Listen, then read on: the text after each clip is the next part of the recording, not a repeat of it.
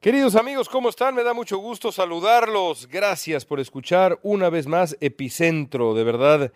que, como les digo siempre, pero no me cansaré de repetirlo, les agradecemos que descarguen este podcast y que lo escuchen semana a semana. Espero que siempre sea tan interesante para ustedes como divertido es para nosotros grabarlo y producirlo con la mejor calidad posible. El día de hoy quizá ustedes escucharán un pequeño cambio en la calidad del audio eh, porque pues durante semanas ya estábamos muy acostumbrados a la extraordinaria calidad que eh, hemos conseguido en Univisión Radio, donde desde hace ya un tiempo estoy grabando el podcast ahí en las hermosas instalaciones de Univisión Radio en el oeste de Los Ángeles, donde además de hacer este podcast hago también un programa de radio diario eh, y pues por supuesto también tengo el honor de conducir un par de noticieros de televisión. El día de hoy estoy utilizando mi teléfono celular, como lo hacía yo en la, en la versión anterior de Epicentro, con este pequeño micrófono Shure conectado al teléfono y después pues ya enviaremos el archivo para que se postproduzca y ustedes puedan disfrutar del podcast. No me deja de parecer extraordinario el poder hacer algo así, técnicamente hablando, eh, me acordaba yo el otro día con mi padre de la afición que tenía yo siendo muy chico de traer de aquí para allá una grabadora eh, que habrá pesado casi un kilo con, eh, con, con cassettes de 60 y 90 minutos para, con la que yo entrevistaba y unas pilas tamaño C o D se necesitaban cuatro o hasta seis pilas para que aquello funcionara y llevaba yo mi grabadora entrevistando gente, platicando con, con, eh, mis familiares y demás. Bueno, de aquel tiempo a este han pasado 30, 30 años, digamos, un poco más de 30, 35 años y aquí estamos con tecnología muy distinta.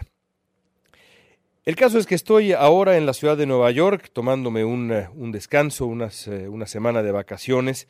eh, y me ha dado pie ya este, este viaje para el, primer, para el primer tema de Epicentro, un tema que ya hemos tocado antes eh, de pasadita, pero nunca con la profundidad que quiero, eh, con la que quiero abordarlo el día de hoy. Y me refiero al musical Hamilton. Ustedes seguramente recuerdan que hace unas semanas el vicepresidente electo de Estados Unidos, el señor Mike Pence, decidió, había ya pasado la elección, decidió visitar el eh, teatro ah, Richard Rogers de Manhattan, acá en Nueva York, para asistir a una función del musical Hamilton, este musical que desde hace un año y medio ha hecho historia, ha conquistado a Broadway, ha conquistado Nueva York eh, y, por, y por buenas razones. Es un musical del que ya hablaré en unos, ah, en unos segundos más. Em, porque tuve el eh, privilegio de verlo junto con mi esposa y mi hijo, y de ahí mis ganas de, de, poder platicarlo con ustedes, eh, o mi decisión de finalmente hacerlo, porque he venido siguiendo la trayectoria del creador de ese musical desde hace mucho tiempo. Bueno, el caso es que Mike Pence fue a ver Hamilton y buena parte del público lo abucheó, quizá de manera predecible, porque pues así es eh, el público en, eh, en, Nueva York, uno de los grandes bastiones progresistas. Era difícil imaginar que a Pence, un político eh, conservador y además compañero de fórmula de Donald Trump, le aplaudieran, o al menos no en el teatro, porque a Donald Trump pues de pronto le han aplaudido en algunos restaurantes en Nueva York, pero bueno, el caso es que le, le abuchearon a, a Pence y al final de la función el, el elenco de la obra en voz de uno de los protagonistas, decidió leer una, declaración dirigida a Pence pidiéndole que él y su jefe gobernaran eh, a partir de enero para, para todo Estados Unidos, eh, en referencia a, ese Estados Unidos que está representado en uh, el elenco de Hamilton, un elenco diverso, un elenco eh, que representa de manera muy clara a, al, mosaico étnico, cultural, social, religioso eh, y de preferencia sexual también que es Estados Unidos. Y eh, le pidieron a, Pence también gobernar respetando los valores estadounidenses. Pence hizo el favor de quedarse a escuchar parte del mensaje y demás. Eh, dijo que le había gustado mucho el musical. Como ustedes seguramente recuerdan, un tiempo después, un, unas horas después, Donald Trump respondió con furia diciendo que los que el elenco del musical tenía que ofrecer una disculpa, que habían sido groseros, en fin. El caso es que esa escaramuza, esa anécdota entre Mike Pence y el elenco de Hamilton, revela mucho más que la propia, que, la mera anécdota. Eh, desde hace mucho tiempo eh, he venido pensando, y quizá alguna vez lo mencioné en Epicentro, que los dos grandes fenómenos de la cultura popular en Estados Unidos en este 2016 han sido precisamente, por un lado, Donald Trump y por el otro, Hamilton. Eh, y ambos, ambos fenómenos representan dos caras de la identidad estadounidense y de esas dos caras me queda claro que hemos hablado aquí hace mucho tiempo. Quienes han escuchado Epicentro desde la época de Dixo saben que eh, para mí el tema del nativismo estadounidense y la presencia histórica del nativismo en Estados Unidos ha sido una constante prácticamente desde el principio de la candidatura de Donald Trump. Así que pues eh, Donald Trump representa ese, ese lado, el, lado nativista, el lado que ve a los inmigrantes, eh, la presencia de otras culturas eh, en la vida estadounidense con, con recelo, con incluso, por supuesto, repudio, con rechazo. Y el otro lado de esa, de esa identidad estadounidense, que representa para mí de manera muy clara Hamilton, es lo contrario, es la hospitalidad, no solamente la hospitalidad, incluso la necesidad frente a la presencia o de la presencia, de, contar con la presencia de inmigrantes, de eh, poblaciones que refresquen, eh, renueven la sociedad estadounidense de tanto en tanto eh, y que reconoce que en la historia de Estados Unidos no, no, podría haber sido posible construir este país sin eh, insisto, la presencia de los inmigrantes para la, propia construcción del país e incluso a veces hasta, hasta para conquistar el territorio del país, porque los inmigrantes fueron fundamentales para eh, poblar el territorio estadounidense conforme se fue expandiendo el país hacia el oeste, por ejemplo. Entonces, ahí están ambas caras, una cara, la cara nativista, representada por Donald Trump, y la otra, la cara de la inclusión frente a los inmigrantes, representada por Hamilton, representada por Hamilton no solamente por el personaje histórico que eh, eh, da nombre a la obra, Alexander Hamilton, uno de los padres fundadores de Estados Unidos, un hombre que eh, nació en, en, el Caribe, llegó a Estados Unidos siendo un adolescente, comenzó a encontrar en esta tierra una vocación profesional y personal eh, se ganó un sitio en el ejército revolucionario eh, americano, eh, se volvió el brazo derecho de George Washington, terminada la guerra ayudó a construir la estructura misma de la nueva nación, fue parte del proceso constituyente, defendió la idea misma de la constitución estadounidense, redactando la gran mayoría de los famosos ensayos conocidos como los Federalist Papers. En fin, Alexander Hamilton, que por cierto muriera muy joven a los 47 años, en un triste, tristemente célebre duelo frente al vicepresidente de aquel tiempo, a principios del siglo XIX, Aaron Burr, eh, Alexander Hamilton encarna precisamente el,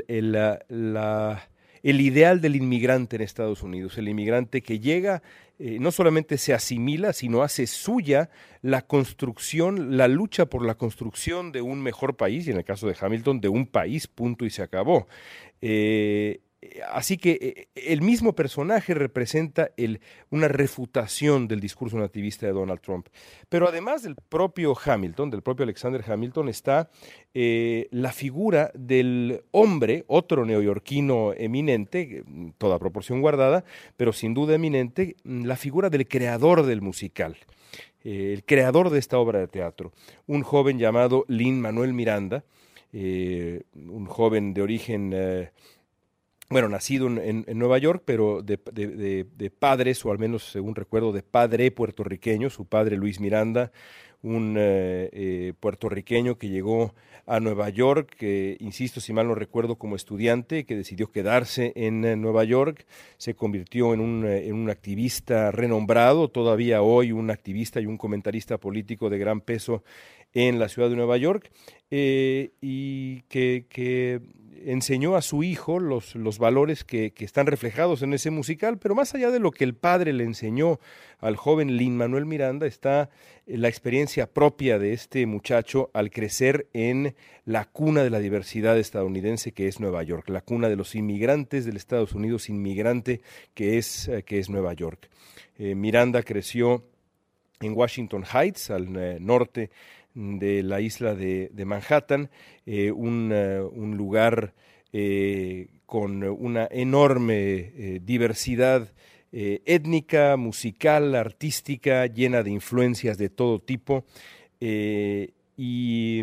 eso se refleja eh, en, sus, en sus primeras obras, eh, por ejemplo, su primer musical llamado In the Heights, un musical que creó siendo estudiante a los 22 años, 21, 22 años, eh, refleja la vida en ah, esa zona de Nueva York, en, Washington Heights, de ahí el nombre del musical, y, pero además ya suma las influencias musicales que, Miranda recogió en su infancia y en su adolescencia, la importancia de esa poesía urbana que es el rap, eh, eh, esa lírica tan única que creció junto con, junto con el propio Miranda en los ochentas y noventas y que está reflejada primero en esa obra y después mágicamente en esta otra obra que eh, es un auténtico milagro porque eh, Lin Manuel Miranda tomó la gran biografía de Ron Chernow de Alexander Hamilton, una biografía extraordinaria, un, libro de verdad notable, y eh, lo adaptó a una obra musical que es plenamente moderna, eh, tanto, tanto, tanto coreográficamente como musicalmente, como eh, literariamente, eh, completamente moderna y, por si fuera poco, absolutamente rigurosa desde el punto de vista histórico. Es decir, el rigor histórico de la obra Hamilton es eh, irreprochable. Para Lin Manuel Miranda, la importancia de eso, de que Hamilton fuera una obra eh, de gran rigor histórico era central porque quería hacer algo que fuera, insisto, irreprochable. Y eso es lo que es Hamilton. Es una obra maestra del género, es una obra de arte irreprochable. Ver Hamilton eh, es eh, sumergirse en la celebración durante tres horas de la mejor versión de Estados Unidos. Eh, es eh, sumergirse en la celebración de la creación de este país, una creación que, es eh, en sí misma una historia de verdad muy notable. La manera como las trece colonias lograron librarse del, yugo de la, de, la corona, de la corona británica a finales del siglo XVIII. pero no solo eso, es también una celebración del propio de la vida del propio Alexander Hamilton con todo lo que ya describí, pero más importante todavía, al ver en escena a un, eh, a un latino, eh, porque ahora Lin Manuel Miranda ya no es el, quien interpreta el papel de Hamilton, pero lo interpreta otro extraordinario actor de origen latino, ver a un latino interpretar a Alexander Hamilton, ver a un afroamericano interpretar a Aaron Burr, ver a otro afroamericano interpretar a George Washington, eh, eh, ver la enorme diversidad del elenco y cómo asumen eh, con absoluta y profunda pasión la eh, interpretación y la representación de toda una época mm, del nacimiento de este país y cómo cantan con más que mucho más que entusiasmo, regreso a esa palabra, con, con pasión sobre eh, el proceso constituyente, sobre las primeras guerras, eh, sobre, sobre eh, la, liberación final frente al gobierno del, rey inglés. En fin, es, es reconfortante. Y la conclusión final a la que uno llega, o por lo menos a la que llegué yo mientras de pie aplaudía, aplaudía la obra, junto con mi pequeño hijo de nueve años de edad, y mi mujer, es que esa es la versión de este país que uno desea que prevalezca. no el nativismo y el recelo y el rechazo y eh, todo eso que, que ha encarnado Donald Trump, sino lo contrario, sino el Estados Unidos de Hamilton, de Alexander Hamilton, y de Hamilton el musical, de Lin Manuel Miranda, de su elenco de jóvenes artistas vibrantes, de todos los orígenes, eh, tonos de piel, preferencias sexuales, preferencias religiosas y demás, que noche tras noche conquistan el ombligo del mundo artístico teatral eh, con una obra que es la representación fiel de un periodo de la historia de Estados Unidos. Y encuentran en ello un gozo absoluto. El gozo que, solamente se puede encontrar en la celebración de la mejor versión de un país. Eh, en una nota personal, yo diría, sumaría nada más que para mi hijo, que nació en México y que ha vivido en este país durante ya casi cinco años, la mayor parte de su vida, y quien se asume como un, como un mexicano pero inmigrante en Estados Unidos, el ver Hamilton, el aprenderse las canciones de Hamilton, el, eh, famoso soundtrack, eh, la grabación que, hiciera el elenco original y que, está disponible en, uh, en iTunes y que recomiendo ampliamente, el aprenderse esas canciones, el aprenderse la historia de Washington, Madison, Jefferson, Hamilton, uh, Burr, y demás grandes personajes que crearon este país, le ha servido para sentirse más parte de Estados Unidos y de su mejor versión, sí, pero también para valorar el papel que puede tener y debe tener, ya tenido, un inmigrante como él en la construcción de un país como este, que es de una u otra manera su país adoptivo y, por ahora, su país su país, porque es donde vive, donde tiene amigos, donde ha tenido a sus hermanos, y a pesar de que siempre será mexicano, pues hoy por hoy también es estadounidense. El escuchar a la historia de Hamilton le sirvió para saber que los inmigrantes cuentan y que el discurso del odio puede ser que tenga fecha de caducidad. Pero mientras tanto, no podemos eh, dejar de, hablar brevemente, mientras esperamos que el discurso del odio y el nativismo tengan fecha de caducidad, no podemos dejar de hablar, insisto, de lo que se viene, lo que ya se acerca. Y lo que ya se acerca, dentro de poco más de un mes, es el principio del gobierno de Donald Trump. Eh, tantas cosas eh,